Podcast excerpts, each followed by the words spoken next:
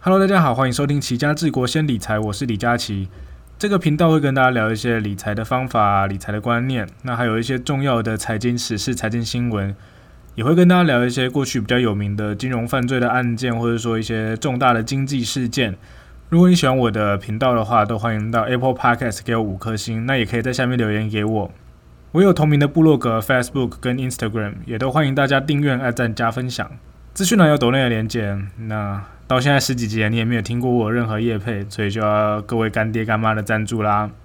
大家有没有发现今天好像没有台风诶？而且我觉得好像很久没有放台风假，应该有两三年没有放台风假了吧？我会想到这件事，是因为前几天大学放榜。听起来好像没有关系，但是我通常会跟大学放榜跟台风联想在一起，是因为我大学我自己大学放榜的那一天是八八风灾，所以那时候我真的是印象很深刻。我记得以前大学放榜好像都挑在八月八号父亲节的时候，不知道为什么今年是八月十二，还是已经改很久了，我不知道。但我印象中，我呃大学放榜那一年跟后面我记得的几年都是在八月八号的时候。那天早上起床，因为我手机都关机嘛，因为我不喜欢。就是那种重大的考试的放榜，我都喜欢自己看。我不喜欢，我怕那个手机会有呃那种补习班暴雷什么的。所以像大学放榜，还有当初考研究所跟考会计师放榜的时候，我都是习惯把前一天先把手机关机，然后隔天早上起床就第一件事情就是先看有没有上榜。那我起床之后，我就默默走下楼，打开电脑要查榜嘛。我爸妈很贴心，外面在刮台风下大雨。那因为我我住家对面有一个我爸妈有个小店面，就他们做生意用的。那他们两个就是冒着风雨到小店面那边等我的消息，让我一个人去查。那就出来就是成大会计。那这个东西跟落点分析差不多啊，又不太意外。但当初填志愿的时候，我有点像是乱填的，因为我在成大会计上面是填正大法律。那分数出来后，加权只差一分。那一年正大法律没有采集公民，因为那一年是第一年有考公民。我那一年考公民考九十几分，所以如果采集公民的话，林北现在当律师。不过这也很难说啊，我这种鸟毛个性，就算现在有考到会计师牌，我现在也没在做啊。那我在成大会计下面是选正大新闻，所以如果我念新闻希望，就看到我台风天在镜头前面耍白痴，在那边啊，风好大，被吹走了。那志愿填完送出去之后，因为我姐在台北念书嘛，还要带我去台北玩。去了台北那天回来的时候，我就跟我姐说：“为何不早一个礼拜带我来？”因为我到台北真的觉得我大开眼界，因为我是乡下长大的小孩嘛。国高中虽然在台中，不过我都是住宿舍，那平常没有什么交通工具，所以我一到五都待在学校。那睡觉住宿舍嘛。六日的时候就回南投。那我偶尔会去补习，会去一中街，或是去火车站那边搭火车。但因为台中跟台北真的是没得比嘛，台北又是繁华的都市。路上都是香香的妹子，所以那时候就是觉得，如果先去台北再来选志愿的话，我绝对不会去南部念书。那话是这样讲啊，现在回想起来，我还是很喜欢台南啊，那边的步调真的很悠闲啊，东西又好吃。台北就出社会再来就好了。那我在台南生活了七年，大学、研究所跟当兵，回忆永远都是最美的。而且北漂很辛苦诶，过年过节回个家还要抢高铁票。上礼拜四晚上我就守在电脑前面，等到凌晨十二点一到，就马上要抢高铁票。高铁廉价的票每次都很难订，而且这次再加上台铁的员工工会前阵子宣布说中秋节连的假可能会罢工，所以我猜有些原本习惯搭火车的人会跑来抢高铁票，因为他们担心抢到火车票之后到时候还不能坐，所以我觉得今年好像比较难抢一点。北漂过年过节回家真的很辛苦，因为你要抢票嘛。南漂的我倒觉倒还好，因为你反方向票比较好买。那如果北漂的你没有买到票，你就挤那个自由座，你上去你就不要想尿尿，那挤的真的很不舒服，而且整个车站啊、月台都是人，非常可怕。啊，还好这次我抢到票了，我觉得电脑好像比手机好抢很多。我电脑的来回票都已经买完了，手机还在那边转圈圈。好了，那闲聊就到这边，我们就开始进入主题吧。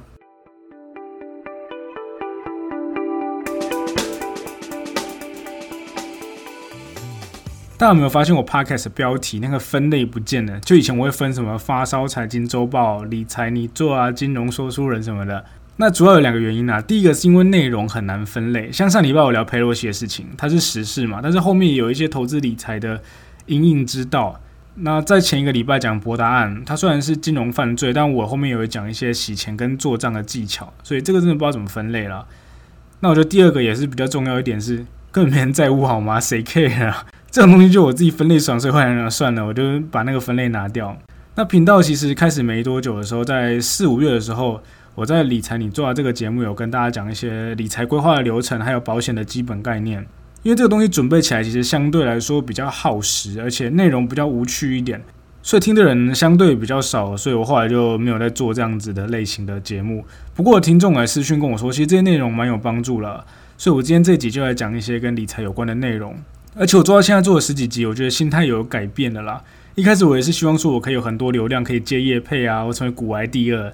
但其实真没那么容易，因为不管是口条还是内容准备，这些都是需要时间来慢慢提升的。像古来说，他都没有看稿，他就直接这样噼里啪啦念那么多，我就觉得很厉害。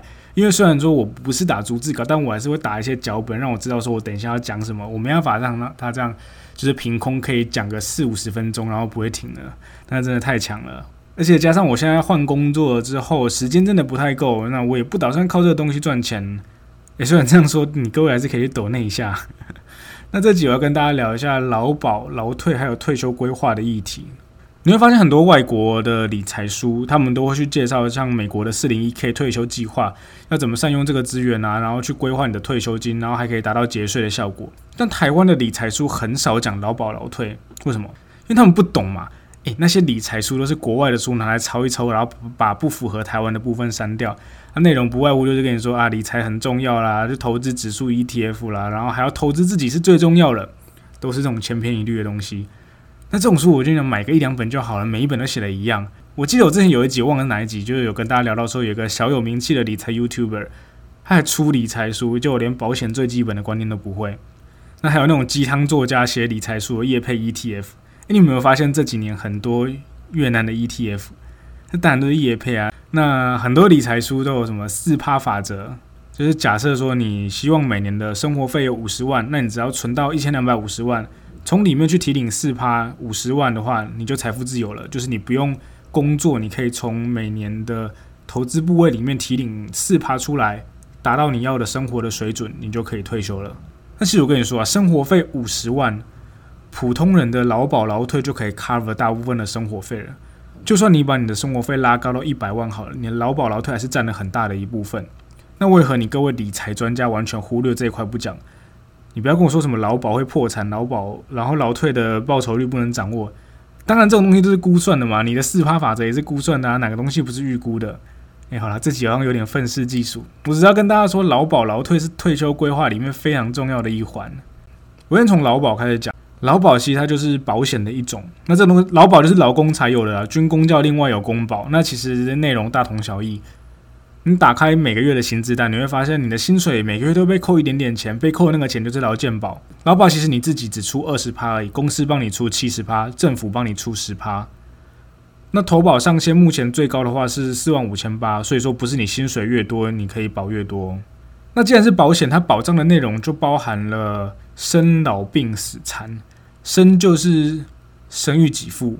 老是老年给付，病是伤病给付，死是死亡给付，残是失能给付。那因为这节的重点是在退休规划，所以我等一下重点要放在老年给付。那我其他的就稍微带一下。生育给付就是生一胎给妈妈两个月的投保薪资，跟我之前在 Facebook 讲的那个八月会调高的生育补助不一样。补助是政府送你的，给付是你有缴保费，这东西是你应得的。那育婴留停它是就业保险的范围，它不是劳保。再来是伤病给付，伤病给付跟你买医疗险有点像，就是你受伤生病住院不能工作的时候，劳保会给你钱。那这个要住院才有钱哦，除非你是因为职灾，职灾的话就不一定要住院。那多少钱的话，你们自己上网查。死亡给付就是你挂了的话，帮你办后事的人有丧葬给付可以拿。那如果你有遗属，就是像配偶或小孩，他们符合特定的资格的话，他们可以领遗属津贴。那如果没有拿遗属津贴，只拿丧葬给付的的人的话，他会有十，他可以拿十个月的月投保薪资。那除了你自己走了之外，帮你办后事的人有钱拿。你如果你的家人走的话，你也有钱可以拿。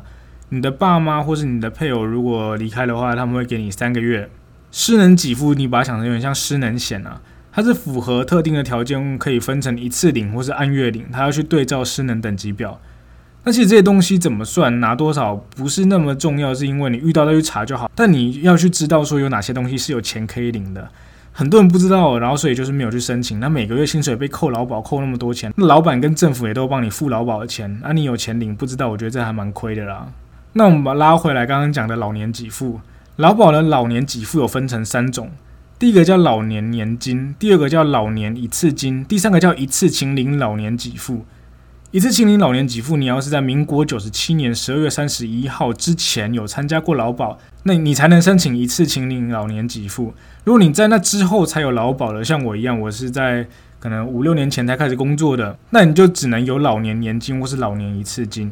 那这个新制的老年年金跟老年一次金是看劳保的年资，如果你的劳保年资在十五年以内，你就只能选一次金；那如果你的劳保年资在十五年以上，只能选月退的年金。所以不是说你想选哪一个就哪一个，是看你的劳保年资。那只有在九七年以前有投保的，人才存在说我该选择一次领或是月领，才有这个困扰。那新制的老年年金跟老年一次金都要六十岁以后才能领，理论上是要六十五岁才能领。那如果你是六十岁提前领的话，你领的金额会打折。提前一年领的话会扣四趴，六十岁领的话就是等于扣二十趴。所以，如果你是六十岁退休的话，你要不要提早领？这个东西就是要看你活得够不够久。如果你二十五岁开始投保，六十岁想要退休的话，你平均的投保薪资假设是最高的集聚是四万五千八，那你六十岁就要领的话，你每个月可以领一万九千八。但是你等到六十五岁再领的时候，你可以领两万八千三。那听起来六十五岁领比六十岁领多了八千五。那你要想你在六十岁到六十五岁这五年间，你已经多领了一百一十九万哦。所以你六十五岁才领的人，你要多领十一年半，你才能领超过六十岁的领的人。而且这还没有算这五年内多缴的保费，也没有把通膨算进去。所以在客观条件没有太大变动的情况下，我会觉得提前在六十岁领会比较划算啦。那如果你是九十七年以前就有投保的话，你可以选择要老年年金或是一次请领老年给付。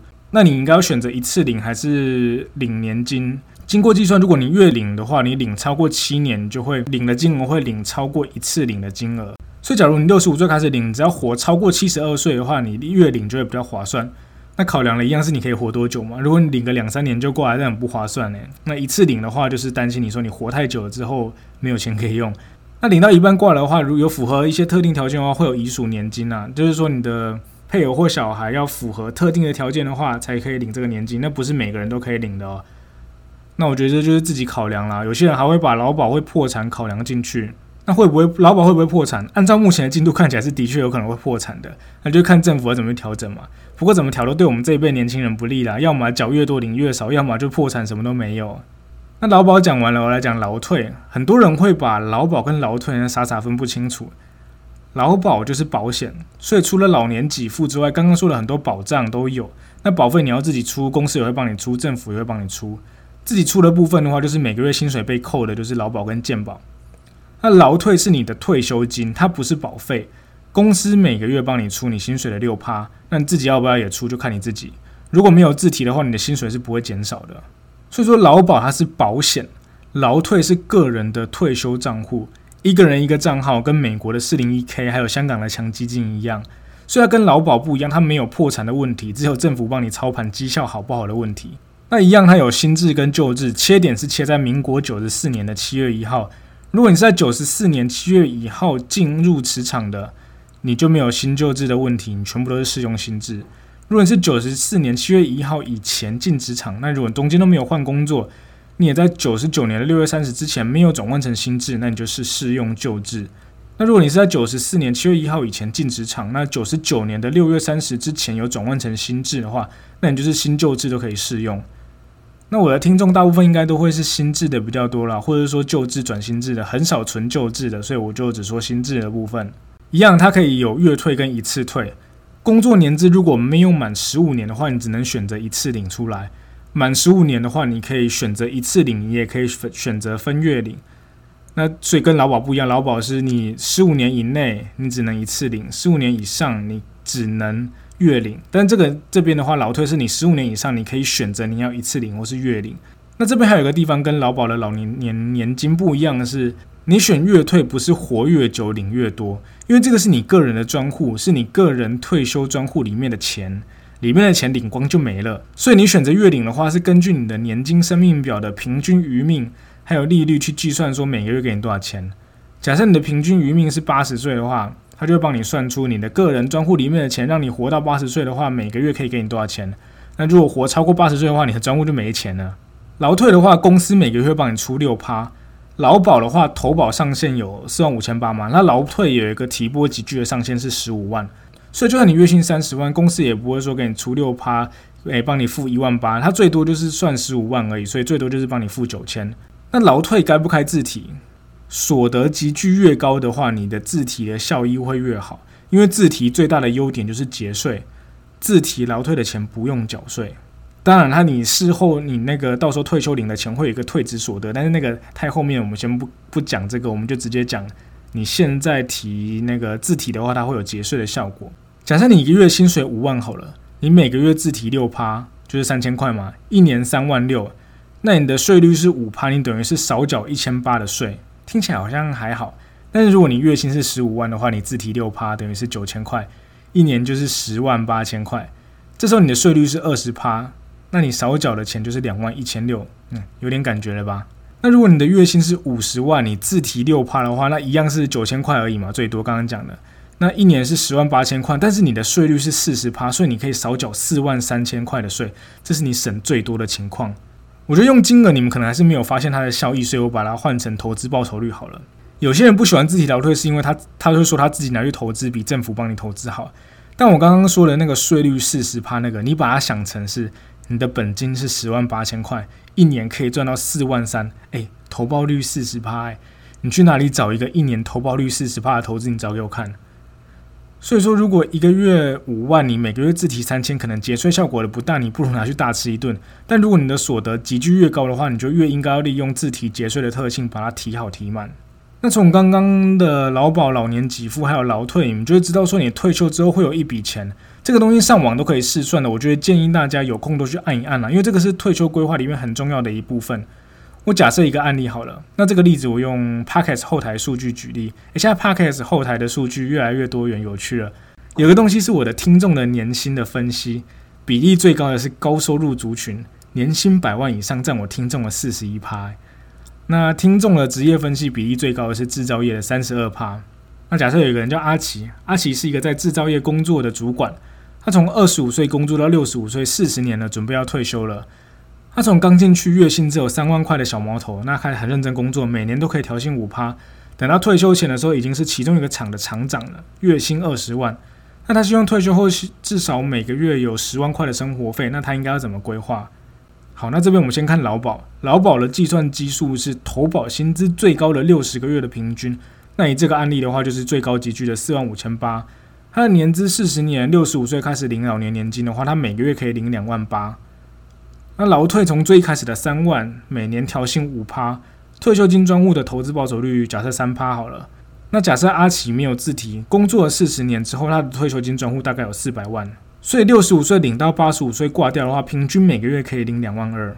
所以劳保加劳退，你每个月就五万块了。那你希望有十万块的生活费，你就只需要再规划五万了。这时候你就可以用你房间最喜欢讲的四趴法则嘛，一个月十万，一年一百二十万，你要准备三千万再扣。但如果你把劳保跟劳退都考量进去的话，你一年只要多准备六十万，所以你只需要准备一半一千五百万就够了。三千万原本你没有把劳保劳退考虑进去，你要准备三千万，考虑进去的话，你只需要准备一千五百万。你说有差吗？反正到最后钱都是我的。诶，当然有啊！你为了要累积到三千万的资产，你可能得采取风险比较高的投资策略。那风险越高，报酬不一定越高，风险越高，也有可能你的亏损越大嘛。或者说，你为了达成这个目标，你每个月得省更多钱来投资，那你牺牲了自己的生活品质，或是牺牲了达成其他的人生目标。所以，我觉得大家做退休规划，不要去忽略劳保劳退这一块，这一块真的很重要。好啦，那这集的节目就先到这边。我希望这集的节目对大家有帮助。那如果你有任何意见的话，都欢迎你到 Apple Podcast 下面留言给我，或是你也可以私信我的粉钻跟 IG，只要我有空，我都会回。好了，那这集节目就先到这边，谢谢大家，拜拜。